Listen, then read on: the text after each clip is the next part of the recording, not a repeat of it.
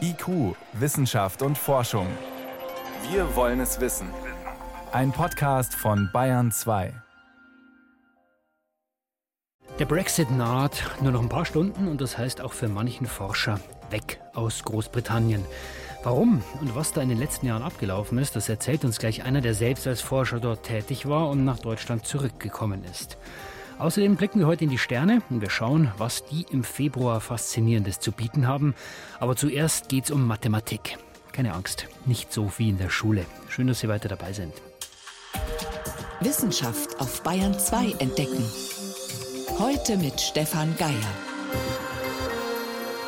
Wenn in Mathematik die ersten Terme kommen und die ersten Funktionen, so ab der fünften Klasse, dann hören wir Eltern oft, was, warum soll ich das machen? Ja, das bringt mir doch nichts.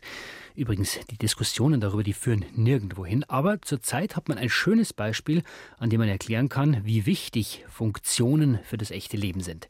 Das neue Coronavirus. Mit Mathematik kann man nämlich simulieren und vorhersagen, wie dramatisch die Ausbreitung eines Virus sein wird. Wie geht das? Wie gut kann man vorausberechnen, wie sich eine Seuche ausbreitet? Das konnte ich vor der Sendung Professor Bernd Salzberger fragen, Bereichsleiter Infektiologie am Universitätsklinikum in Regensburg und Mathematiker.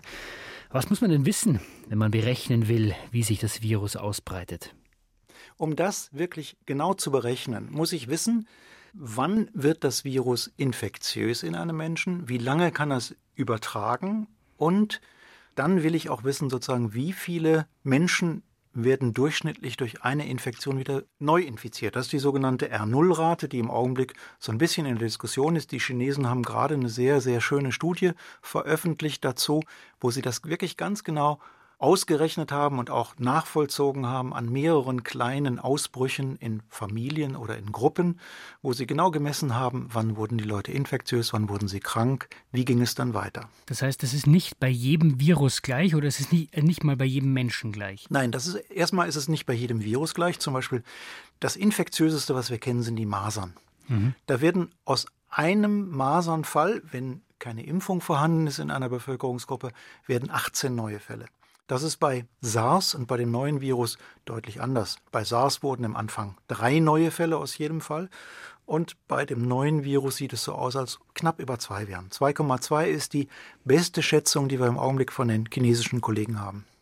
Jetzt ist Ihr Werkzeugkasten ja die Mathematik, aber stellen wir uns zunächst mal einen Menschen vor, der hat sich jetzt dieses Virus eingefangen. Welche Daten brauchen Sie dann eigentlich von ihm? Ich brauche von ihm, ab wann er nach der Infektion das Virus ausscheidet. Dann möchte ich natürlich am besten auch noch wissen, wie viel Virus in so einem Milliliter Speichel ist. Und dann muss ich vor allen Dingen wissen, bis wann er ein aktives Virus ausscheidet. Wie lange ist also die Zeit, die jemand infektiös ist? Und dann fängt es natürlich auch noch von anderen Bedingungen ab. Also ich sage mal, wenn sich ein alter Mensch infiziert, der alleine lebt, dann wird er trotzdem weniger Menschen anstecken als ein Marktschreier, der zum Beispiel mit der Grippe infiziert ist und seine Kartoffeln in lauten Tönen der wissbegierigen Kundschaft anpreist. Und mit dem Werkzeugkasten, den Sie oder Ihre Kollegen in China jetzt da zur Verfügung haben, wie nah kommt man da der Realität? Ein gewisser Fehler ist ja wahrscheinlich dabei. Der, der Punkt ist nicht so sehr der Fehler wie die Spannbreite. Also eine durchschnittliche R0-Zahl von 2,2 kann heißen, dass der eine 14 ansteckt, der andere steckt einen an oder keinen an. Diese Spannbreite hat man immer und trotzdem gibt einem diese mittlere R0-Zahl dann einen ganz guten Anhalt, wie eine solche Epidemie weiterläuft. Wir wissen von SARS, dass im Anfang der Infektion diese R-Zahl ungefähr bei drei lag. Was heißt das? Dass aus jeder Infektion im Schnitt drei neue wurden. Die Behörden in China haben es aber geschafft, damals das sehr wirksam einzudämmen. Das heißt, die R-Zahl fiel rasch unter 1 und lag bei 0,5. Und das können Sie sich dann auch wieder ausrechnen, wenn aus jeder Infektion oder nur noch aus jeder zweiten Infektion eine neue wird, dann stirbt die Infektion bald aus. Das ist ja das, was wir normalerweise auch sehen. Also bei diesen Infektionen gibt es irgendwann einen riesen Berg und irgendwann flacht es auch wieder ab und verschwindet. Genau, genau. das hat zwei Aspekte. Einmal, und das ist auch der Punkt des Absperrens eines Infektionsherds, wenn es dazu kommen sollte, dass in Wuhan irgendwann alle Leute infiziert sind, dann entstehen natürlich auch keine neuen Infektionen mehr. Es kann auch abflachen, wenn man eine Impfung entwickelt hat. dann flacht sehr schnell ab, wenn man wirksame Maßnahmen ergreift. Alles das werden wir in den nächsten Tagen sehen. Nach allem, was wir bislang wissen, Herr Salzberger, Ihr Fazit, was wissen wir, wie sich dieses neue Virus ausbreiten wird, wie schnell, wie gefährlich? Das hängt im Wesentlichen davon ab, wie jetzt diese Maßnahmen greifen. Wir haben in Bayern unheimlich gut gearbeitet, sage ich mal. Das, das, ist jetzt nicht wir, sondern das sind in dem Fall das öffentliche Gesundheitswesen und mhm. das Landesamt für Gesundheit und Lebensmittel. Die haben es ja wirklich geschafft, diesen kleinen Infektionsherd um diese Firma im Bereich Starnberg sehr schnell zu isolieren und auch dafür zu sorgen, dass keine weiteren Infektionen bis jetzt aufgetreten sind. Und bis jetzt ist das extrem gut gelungen. Und wenn das auch in anderen Ländern so gelingt und wenn das den Chinesen dann auch irgendwann auf einem anderen Level natürlich gelingt, dann habe ich die Hoffnung, dass wir das bald zum Ende bringen. Wie verbreitet sich ein Virus? Wie gut kann man es voraussagen? Und warum braucht man dazu die Mathematik? Das waren Informationen von Professor Bernd Salzberger, Bereichsleiter Infektiologie am Universitätsklinikum in Regensburg. Ich danke Ihnen für das Gespräch, Herr Salzberger, und für den Besuch im Bayern 2 Studio. Danke. Bayern 2. Wissenschaft schnell erzählt. Dafür ist Priska Straub ins Studio gekommen. Und los geht's mit einem Schrittmacher für Quallen. Das klingt irgendwie kurios. Ja, Forscher haben lebende Quallen mit einer Art Taktgeber ausgerüstet. Sie wollten nämlich herausfinden, ob man sie schneller machen kann. die Quallen sind von Natur aus ja eher langsam und die Ohrenquallen, die man im Experiment hatte, die haben dann tatsächlich fast das Dreifache an Geschwindigkeit zugelegt. Warum sind sie schneller geworden? Also waren Sie gehetzt? Nein, es sind kleine elektrische Impulse, die dieses Gerät aussendet. Das wird unter dem Quallenschirm sozusagen eingehakt und steuert dann die Kontraktion des Quallenkörpers. Der gleitet dann einfach schneller durchs Wasser. Aber es klingt trotzdem kurios. Warum will, warum will der Forscher jetzt das Tempo einer Qualle steuern? Ja, das ist alles noch Zukunftsmusik, aber es könnte tatsächlich spannend werden, wenn es nämlich auch noch gelingt, Quallen lenkbar zu machen. Mhm. Solche Quallenroboter, die könnte man dann ganz gezielt irgendwo hinschicken und dort dann Daten erheben, also Temperatur, Salz, Sauerstoffgehalt im Wasser und sowas. Und so eine lebende Qualle wäre wahrscheinlich außerdem Wartungs wartungsarm und damit möglicherweise unkomplizierter als ein Roboter. Es ist dann praktisch eine Cyborg-Qualle. Ganz genau. Klingt, Klingt noch kurioser. Ja, was den Forschern allerdings ganz wichtig ist zu betonen, die Quallen haben keine Schmerzen und zeigen keine Stressredaktion sowie Schleimabsonderungen oder sowas. Und diesen Taktgeber, den kann man auch ganz leicht wieder abnehmen, ohne den Tieren zu schaden. Tierschutz bei Quallen, mhm. auch neu. Und es gibt noch weitere kreative Innovationen. Ein Roboter, der schwitzen kann wie ein Mensch. Und warum muss der Roboter jetzt auch noch schwitzen? Ja, da geht es darum, Überhitzung zu vermeiden. Da dient die Natur als Vorbild. Die Ingenieure haben eine Computerhand entwickelt, die sich selbstständig abkühlen kann. Der Trick dazu, der liegt im Material verborgen. Dieser Roboterarm, der besteht aus einem Weichen, einem sogenannten Hydrogel, in dem mhm. ist Wasser gespeichert. Und die Außenhaut, die besteht wie unsere Haut auch, aus kleinen Poren. Bei Kälte sind die geschlossen. Aber wenn es wärmer wird als 30 Grad, dann öffnen sie sich, dann tritt das Wasser aus, es verdampft und das sorgt dann für Kühlung. Aber diesen, ja, diesen Schweiß, den muss man irgendwann nachfüllen. Man muss die Flüssigkeit wieder nachfüllen, also auch ein Roboter muss sozusagen trinken. Und die Wissenschaftler denken, dass man besonders leistungsstarke Roboter auf diese Art und Weise vor dem Hitzeschock bewahren könnte. Kühlsystem ist ja mal ein großes Thema und dieses würde dann ohne externe Sensoren funktionieren. Und dann gibt es noch etwas über veränderte Bakterien. Lauter Cyborgs heute, also, aber den Bakterien kann man wahrscheinlich keinen Schrittmacher einsetzen. Nein, da geht es um gentechnische Veränderungen, um Bienenkrankheiten zu bekämpfen. Vor allem diese berüchtigte Varroa-Milbe, ein blutsaugender Parasit, der mhm. trägt zum Bienensterben bei. Und dazu hat man Bakterien, die im Verdauungstrakt der Bienen leben, die hat man gentechnisch modifiziert. Die produzieren jetzt bestimmte Moleküle, die der Varroa-Milbe den Garaus machen. Und diese manipulierten Bakterien, die kann man den Bienen einfach verfüttern. Das war im Experiment erfolgreich. Aber wie immer, wenn es um gentechnisch manipulierte Organismen geht, das hat bei Biologen auch enorme Kritik ausgelöst. Weil man da wieder nicht absehen kann, was die Folgen sind. Genau. Realistische Versuche im Freiland sind unkalkul unkalkulierbar, heißt es. Man weiß nicht, wie sich so ein künstlich erzeugter Organismus verhält, ob er außerhalb des Bienendarms zum Beispiel lebensfähig werde und was das dann bedeuten würde. Vielen Dank für diese Cyborg-Staffel an Meldungen, Priska Straub. IQ, Wissenschaft und Forschung gibt es auch im Internet. Als Podcast unter bayern2.de. In fünf Stunden, dann ist es äh, Viertel nach elf, da ist Großbritannien noch drin. In sechs Stunden, kurz nach Mitternacht, da sind sie dann draußen aus der EU, auf eigenen Wunsch. Der Brexit ist dann endgültig, geht übrigens nach unserer Zeit, EU-Zeit. In Großbritannien ist es dann erst 23 Uhr. Ein letztes Mal bestimmt dann eben die EU. Der Brexit hat auch viele Forscher dazu gebracht, Großbritannien zu verlassen. Etliche von ihnen kommen nach Deutschland zurück. Oder ja, genau. Einer davon ist Professor Daniel Köhn. Er ist Geologe. Früher war er an der Universität in Glasgow in Schottland. Jetzt ist er an der Uni Erlangen. Meine erste Frage, als ich ihn kurz vor der Sendung treffen konnte, mit welchem Gefühl begeht er diesen Tag heute? Oh, ziemlich traurig. Wir haben auch viele Freunde drüben noch in Schottland und denen geht es auch nicht sehr gut. Also vor allem die Schotten. Die waren ja auch dagegen, dass sie rausgehen aus der EU. Sie sind ja seit ein paar Monaten wieder hier in Deutschland, arbeiten jetzt als Professor an der Universität Erlangen. Wann haben Sie denn eigentlich gemerkt, dass was da mit dem Brexit passiert, das beeinflusst meine Forschungsarbeit? Also es hat eigentlich schon in dem Moment angefangen, als die äh, gewählt haben quasi. An, dem, an der Nacht haben wir, wir haben quasi nicht geschlafen. Und ich bin morgens um vier, hat man dann gesehen, dass sie wirklich den Brexit gewählt haben. Und mhm. da waren wir schon sehr geschockt, weil ich habe sehr viele EU-Projekte auch. Das ist eigentlich meine Stärke, Verbindungen in ganz Europa. Mhm. Ja, also es sieht nicht gut aus dafür. Jetzt muss man dazu sagen, die Forschungsbedingungen in Großbritannien sind ein bisschen anders als bei uns. Die Professoren sind ja zum Beispiel nicht verbeamtet. Man muss noch mehr um Forschungsgelder kämpfen. Wie groß war der Anteil der Forschungsgelder der EU? Also mein Projekt war ein 4-Millionen-Projekt. Insofern war das schon relativ groß. Eine Million für Glasgow für vier Jahre, das war schon gut. Aber sowas wäre in Zukunft nicht mehr möglich. Das ist jetzt die Frage. Ähm, dann müsste die Großbritannien einzahlen wieder. Und dann könnte es noch in den Projekten potenziell bleiben. Aber das ist sehr in der Schwebe. Und nach dem jetzigen, was gesagt wurde, glaube ich nicht, dass es passieren wird. Welche Signale haben Sie denn aus Deutschland dann bekommen? Wie, also wie laut war der Ruf da zu hören? Kommt zurück zu uns? Also für mich jetzt nicht besonders, muss ich sagen. Also das war eher so, dass halt Stellen frei wurden und ich habe mich dann darauf beworben. Aber für mich und meine Familie war es halt so, dass wir dann gesagt haben, also das können wir nicht länger mitmachen, da müssen wir wieder zurück oder versuchen wenigstens zurückzukommen. Hat ja wahrscheinlich mehrere Aspekte, ja nicht nur die Forschungsarbeit, kann ich mir vorstellen. Welche Seite am Brexit hat sie denn letztendlich veranlasst zu sagen, wirklich, ich gehe zurück, das äh, funktioniert hier nicht mehr?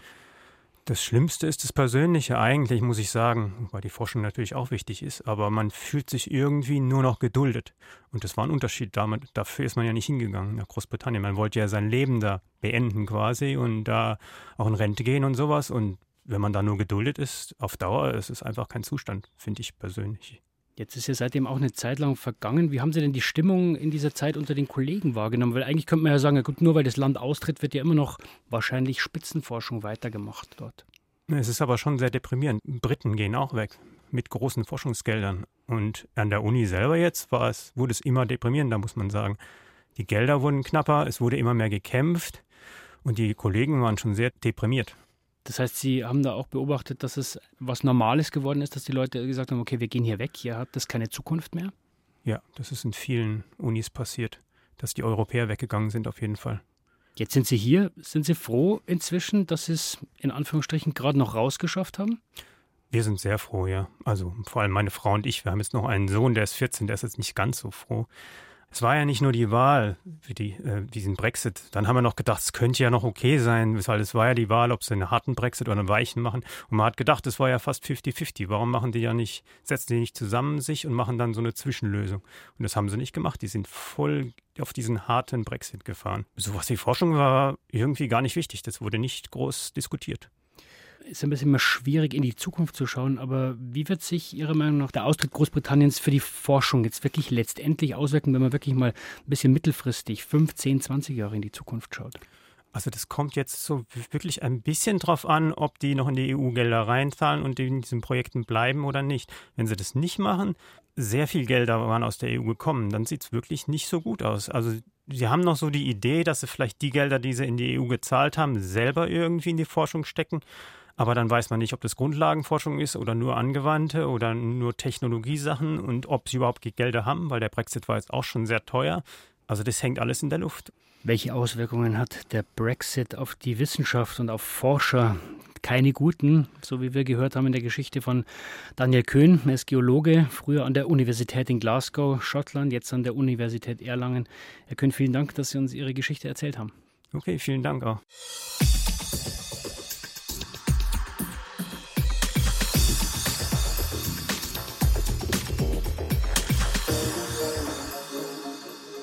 Die vielfältigen Gräueltaten der Nazis aufzuarbeiten, das dauert bis heute. Seit 2016 beschäftigen sich Forscher am Max-Planck-Institut für Psychiatrie in München damit.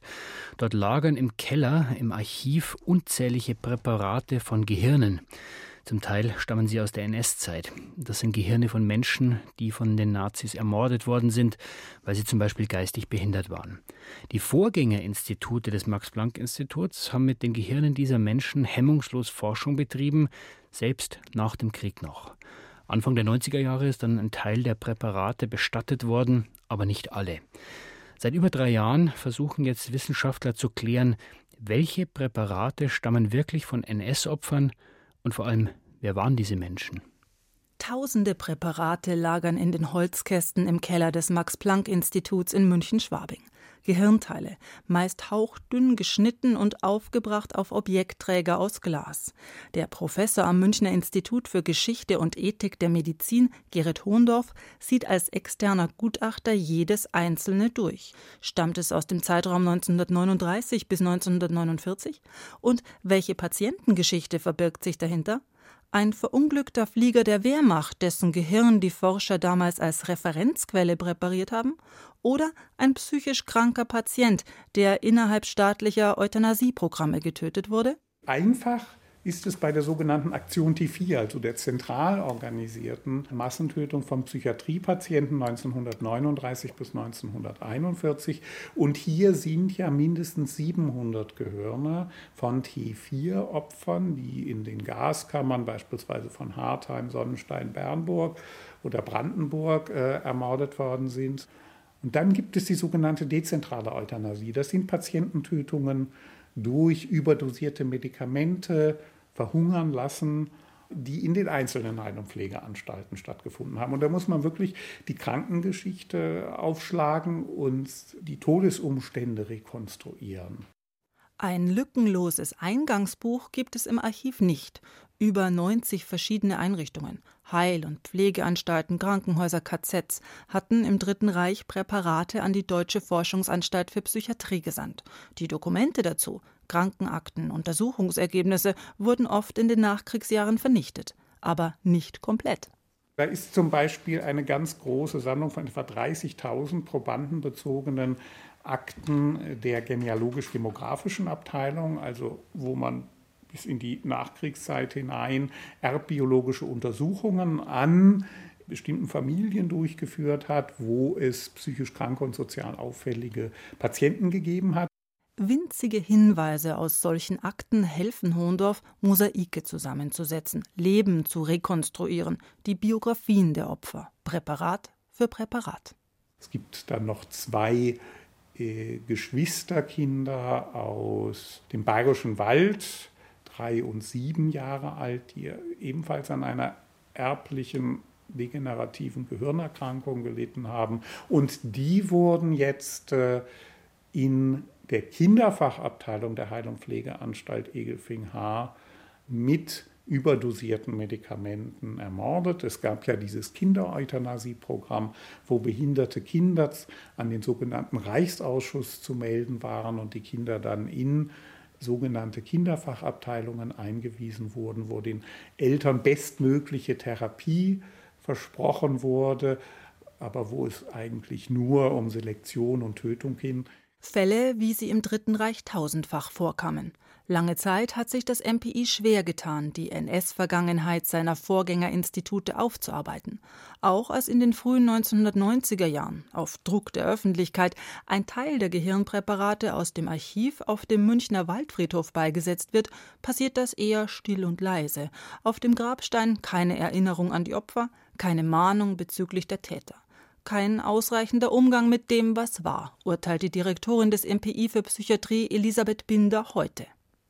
Vollständige Transparenz und Offenheit sind die Voraussetzung dafür, dass wir möglichst große Gewissheit über alle Opfer und ihre Geschichten erhalten. Es ist uns daher ein besonderes Anliegen, unser Archiv für das unabhängige Opferforschungsprojekt in den Dienst der Wissenschaft zu stellen. Eine Aufarbeitung, die noch ein, zwei Jahre dauern wird, schätzt der externe Gutachter Hohndorf. Langsam geht es voran, wie beim Puzzlespiel. Etwa die Hälfte der wohl knapp über 1000 Fälle ist geklärt. Wir werden demnächst entscheiden müssen, wie wir mit den Angehörigen umgehen. Also ob wir mit un, von uns aus aktiv auf die Angehörigen äh, zugehen und sagen, ihr Familienangehöriger wird von uns als Euthanasieopfer angesehen. Das muss man sicherlich sehr behutsam und vorsichtig tun. Da kann man nicht mit der Tür ins Haus fallen. Den Opfern die Würde zurückgeben, steht für Hohendorf an erster Stelle. Deshalb soll an den Präparaten selbst auf keinen Fall mehr medizinisch geforscht werden. Ihre Geschichte aber gelte es zu erzählen, soweit man sie im weiteren Projektverlauf rekonstruieren kann. Susi Weichselbaumer über NS-Opfer und die Aufarbeitung am Max-Planck-Institut für Psychiatrie in München.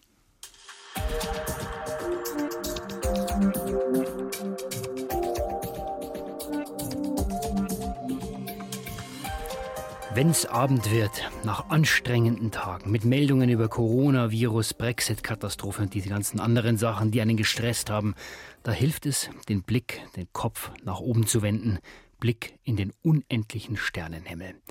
Yvonne Meyer verrät uns, was es da im Februar Spannendes zu sehen gibt. Regelmäßig haben wir Vollmond, wenn der Mond nachts der Sonne gegenübersteht und voll angestrahlt wird. Und manchmal gibt es dann sogar zwei Vollmondnächte nacheinander, wie jetzt im Februar. In den Nächten vom 8. und vom 9. Februar wirkt es so, als hätten wir beide Abende Vollmond. Woran liegt das? Der exakte Vollmondtermin ist tagsüber. Und das bedeutet, der Vollmond am Abend davor und am Abend danach ist nicht ganz rund, sondern hat jeweils eine kleine Delle. Doch für uns mit bloßem Auge sieht es dennoch aus, als hätten wir zweimal Vollmond. Das heißt, Rollläden runter, dann schlafen Sie auch gut.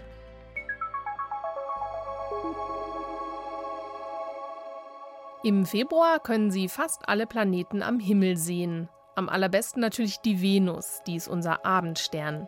Die ist nach Sonne und Mond das hellste Objekt am Himmel und schon in der Abenddämmerung sichtbar im Südwesten.